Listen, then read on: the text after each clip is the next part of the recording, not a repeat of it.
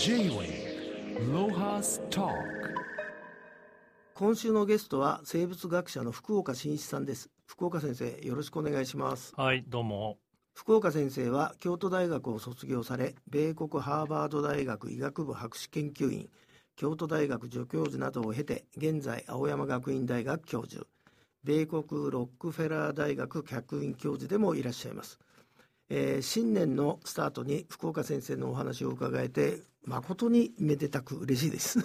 ありがとうございます。いつもあのニューイヤーに読んでいただいて光栄でございます。さて昨年2022年といえば相変わらず新型コロナウイルスの影響を受けて世界は引き続き混乱しさらに日本もいまだにずっと引きずってるんですが福岡先生の生物学者としての視点予想をちょっと教えていただけますかはいあのー、まあ、今から50年前1970年に大阪万博が来た時はですね、えー、人々は人類の進歩と調和ということで明るい未来を見ていたんですけれども、えー、進歩も調和もせずにですねあの停滞と分断が続いてるわけですよね。でウイルスの問題、まあ、未だにえー、長引いていますけれども、まあ、私が時々行くニューヨークではですねもうほとんどの人がコロナ is over という感じで、えー、マスクもしていないですし公共機関もあの普通に混雑してます。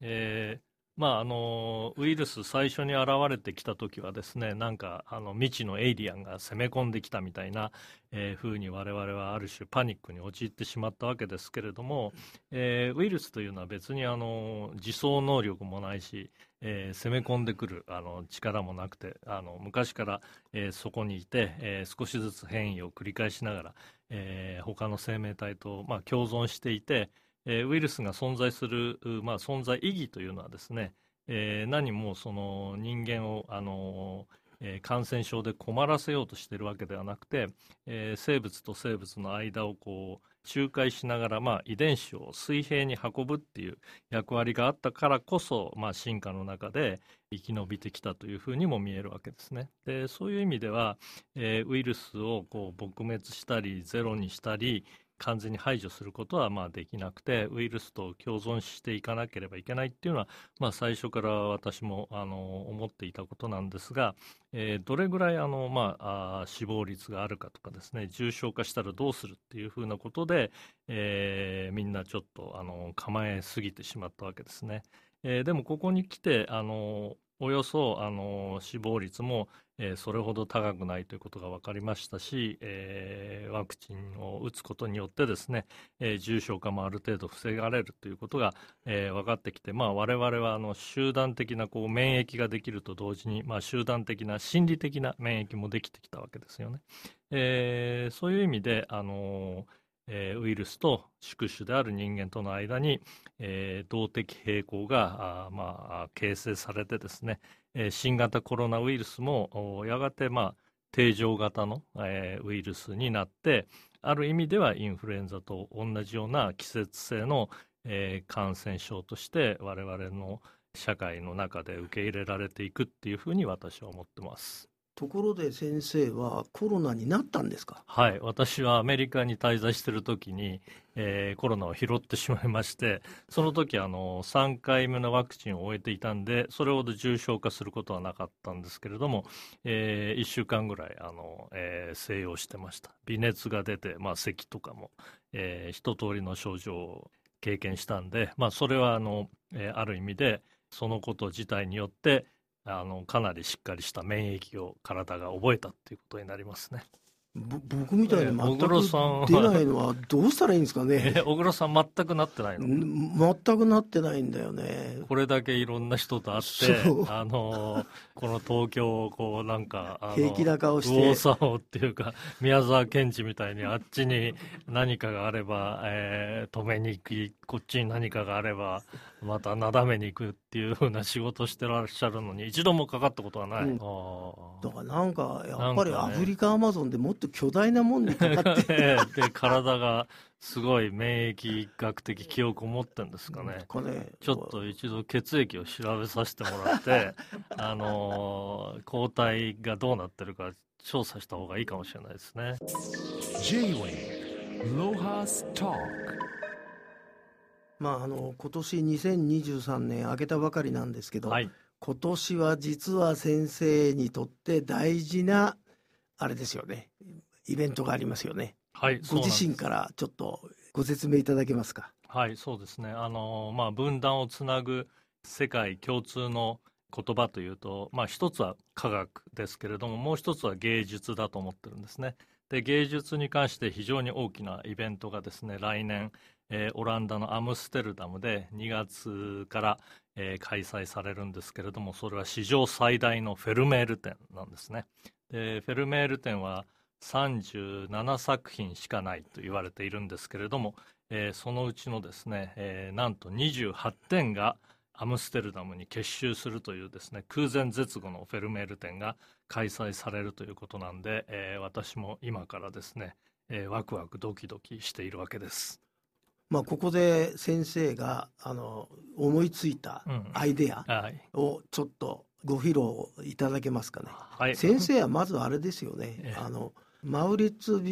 美術館が改装した時の、はい、あのメインキャスターですねコマーシャルのね、はい、ままずそこら辺から話していただくと資格があるなと思うと思うんで。わかりました。あのーまあ、フェルメールに関してはですね、まあ、私はフェルメールオタクとしてで、えー、フェルメールを愛するものなんですけれども今から10年ほど前にですね小黒さんと企んだことはですね、えー、37枚のフェルメールえー、全部をデジタル的にこうリクリエイトというふうな方法でですね、えー、原色原寸大それぞれの美術館が持っているのと同じ、額をつけてですね、えー、一堂に集めるという、まあ、理想の夢の、えー、美術館を作ったんですね。でそれはフェルメールが書いた順番にフェルメールを並べてフェルメールの全人生が体験できる一種のまあ教育的なまあ価値を持った美術展を作ったんです。そしたらですねあの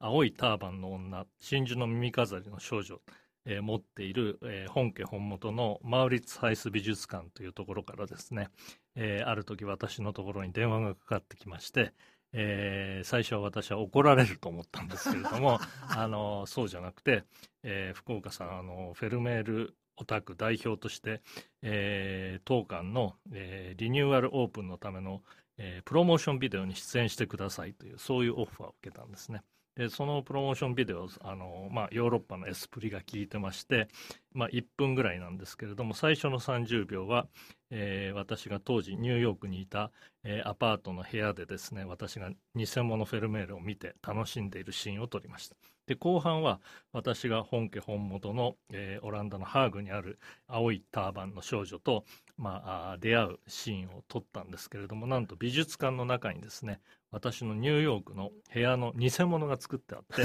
で壁には本物が飾ってあるということで、えー、やっぱりあの本物にはかないませんねっていうことであのぜひ皆さんあのマウリッツハイス美術館に来てくださいというそういうプロモーションビデオを、えー、作ったんですね。ですからまあ私はあの、えー、フェルメールオタクとしてですね本家本元からお墨付きを得たというわけなんです。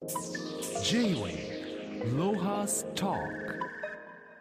それで今回先生が企んでるプラン、ちょっと教えていただけますか？はいわかりました。まああの世界中のフェルメールファンがですね、えー、オランダのアムステルダムにフェルメールを見にやってくるわけですね。えー、でそこには37点中28点が結集しているわけですけれどもどうしてもそこにやってこれない、えー、盗難されてどっか行方不明になったものあるいはエリザベス女王がですね秘蔵してたもの何点かがどうしても来れないんですね。でそれをあ含めて、えー、フェルメールを全部見たいなとみんな思うはずなんです。でアムステルダムに、えー、行った後みんな何を考えるかというとですねあのフェルメールのふるさとデルフトをこの際見ていこうというふうに、えー、思うはずなんですね。でデルフトには実はあの1枚もフェルメールがないんですけれどもえー、フェルメールのことを知ることができるですねフェルメールセンターという、えー、素晴らしい施設があるんですでその地下のギャラリーを借りましてそこで、えー、我々が持っているこの、えー、リクリエイト・フェルメールを37枚ですね。全部、えー、一堂に並べてみるとですねえ本物を見た後もう一度フェルメールの全体像を追体験できるというそういうあのプランを考えておりますので、えー、アムステルダム店に行かれた皆さんはですねぜひ、えー、デルフトに足を運んでくださいと。あまあそういう企みをしております。まあでも今度は怒られるかもしれないね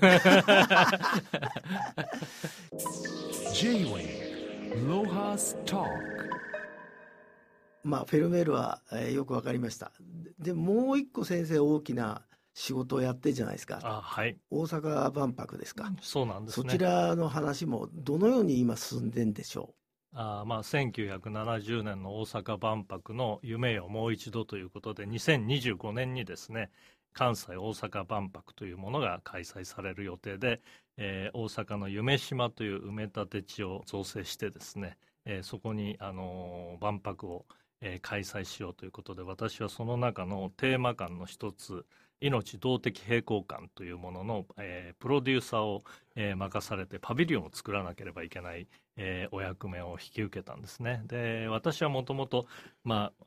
虫を追いかけたりあの蝶々をこう転死したりする、えーまあ、オタク少年だったのでそんななんか生徒会長みたいなあの仕事本当に苦手だったんですけれども、えー、成り行き上引き受けてしまって今大変苦労しております。でもうなんとかですねそのパビリオンで皆さんにですね、えー、我々の命というのは、まあ、流れの中にあって環境から絶えずさまざまなものが流れ込んできて一瞬自分の生命を形作りますけれどもそれが流れていってまた他の生命にあの手渡されるというですね動的平衡の流れを、えー、体験してもらうような、まあ、そういう生命絵巻をですね、えー、皆さんにもう一度知ってもらって生きているっていうことがどういうことなのか。えー、利己的遺伝子論というのが20世紀にありましたけれども、えー、実は生命は絶えず何かを手渡しているという意味であの利他的なあ共生の関係の中にいるっていうことをですね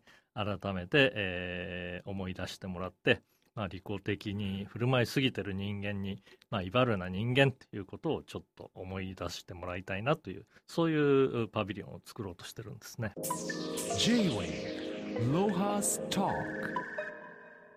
まあ、あのフェルメール展の方は、まあ、超アナログで現物があるじゃないですか。その今先生が語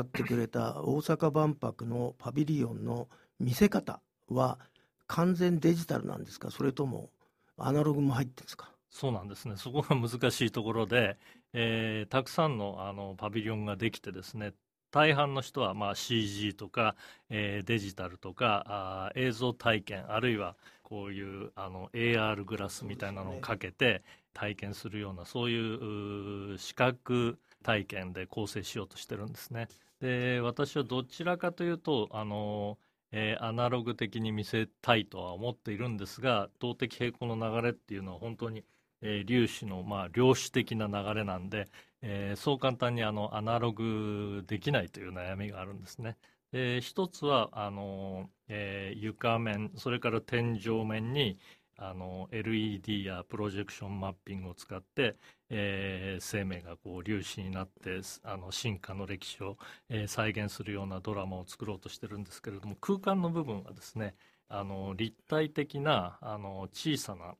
LED をこう雲状に散らばせてですねそれがあのドローンショーみたいにあの動くようなあある程度その空間を、えー、アナログ的に利用したそういう展示法で、えー、床空間天井がこうシームレスにつながるようなそういう、えー、プランを考えてデザイナーの人たちといろいろ相談しているところなんです。僕またねお面白いアイデア思いついちゃいました、あ教えてくださいぜひ。あのね福岡さんは先ほど自分で要するに昆虫少年だったっつったじゃないですか、えー、やっぱりその福岡のパビリオンだからあのポケモンゲームあったじゃない、うん、だからそのパビリオンの中に先生が子供たちが喜ぶ虫とか蝶とかさこうやってあのスマホで拾えるようにさなんかそういうのそういう夢のあるのを仕掛け入れてあげたら。ああそれは明暗ですね、ね、確かに私はもし少年だったらなんかここに行ったらヘラクレスカブトムシがいるとか、あのここに行ったらアフリカのゴライアスオツノハナムグリがいるとかですね。なんかそういう、えー、世界のスター昆虫が捕まえられたら大興奮すると思います。ね子供たちが、あのうろうろするの楽しそうでいいじゃないですか。えーそうですね。ね J-Way Lohas Talk えー、と福岡先生には年末年始毎回今読むべき一冊っていうのを選んでいただいてるんですけど、えー今年は先生何でしょう？そうですね。毎年ですね、えーファスト映画がもてはやされる時代にですね、えーなるべくしっかりした分厚い本を冬休みに読みたいなということで、えー今年の推薦書はですね、えーエマニュエル・トッドという、あのー人口論あるいは文明論を語る、えー人があ書いたですね我々はどこから来て今どこにいるのかという文藝春秋から上下巻で出た分厚い文明論を推薦したいと思います。う、まあ、私まだこれ読んでないんですが副題がアングロサクソンがなぜ覇権を握ったか。はい。えー、とまずこのフレーズが気に入らないんですけど、ね、これはあの出版社が勝手につけたんだと思います。あそうアングロサクソンがな何の覇権を握って金融を握っただけですよねユダヤ人がね。うん。まあでもこの、えー近代になって、まあ、あの世界がヨーロッパ化されたっていうそういう意味だと思いますね。いやええ。僕はあの去年のあのワールドカップ見ててね、え要するにあのあれだけ選手がいて、えー有色人種だらけじゃないでえすか、うん。あのしかもアフリカ系がすごい多いじゃないですかだからことスポーツだけ見たってもう完全にアングロサクソンは凌駕されそうなんじゃないかなと思うんですけどそれはいかがですか？まあそれはその通りですね。アメリカでもあの白人の、えー人口比率が半分を切りそうになっていてラテン系の人とか黒人の人あるいはアジア系の人がどんどん増えてるわけですよね。まあその危機感としてトランプみたいなものが現れてきたわけなんですけれどもだから世界の趨勢としてあのアングロサクソンが、まあ、一時はあの世界を制覇したけれどもえー徐々にあの退潮しつつあるっていうこれが、まあ、なぜかっていうことをですねあのエマニュエル・トッドという人はですね、まあ、人口の動態とあと家族家族形態、なるほど、えーそれからあとはあの識字率っていうあのどれぐらい字が読めるかっていうことですね。で字が読めることはなぜ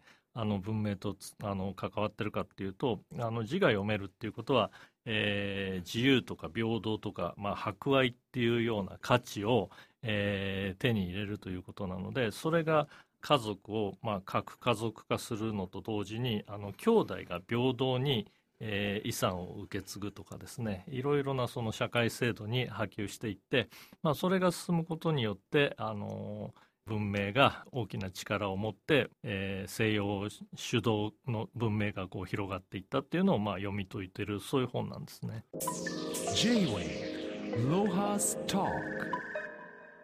先生このエマニュエル・トッドっていう人はあの何学者なんですか？社会学者なんですか？それとも本来どういうとこから出てきた人なんですかね？えっ、とですねこの人はまあ人口論デモグラフィックの研究者として現れたんですね。まあ人口動態みたいなことですね。えーでもまあ大きく言うと歴史学者と言ってもいいかもしれないですね。で文明論はまあ昔からあのジャレッド・ダイヤモンドの重病原体鉄みたいにですね環境因子がアングロサクソンの覇権につながってきたというふうに、えー考える人。それから数年前にはですねハラリという人がこのフィクションを作る力というものが文明を推し進めてきたというですね、まあ、一種の唯言論を言ったわけですね。ですから、まあ、何年に1回か必ずこういう分厚いあの文明論の本が出てくるわけでして今回はこのエマニュエル・トッドさんの本が、まあ、今あ読書会では注目されつつあるというふうに私は思います。あともう一冊福岡先生ご本人の一冊を教えていただけませんか？あはい、えー私はですね、まあ、小黒さんのところから動的平衡シリーズというのを出してきたわけですけれどもその動的平衡3というのがですね、えー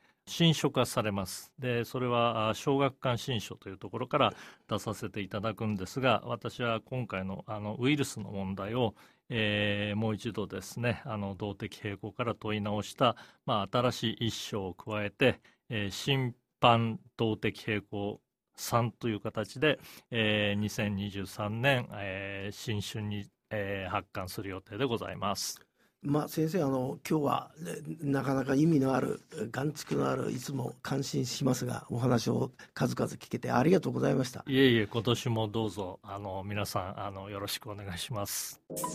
J-Way ロハス Talk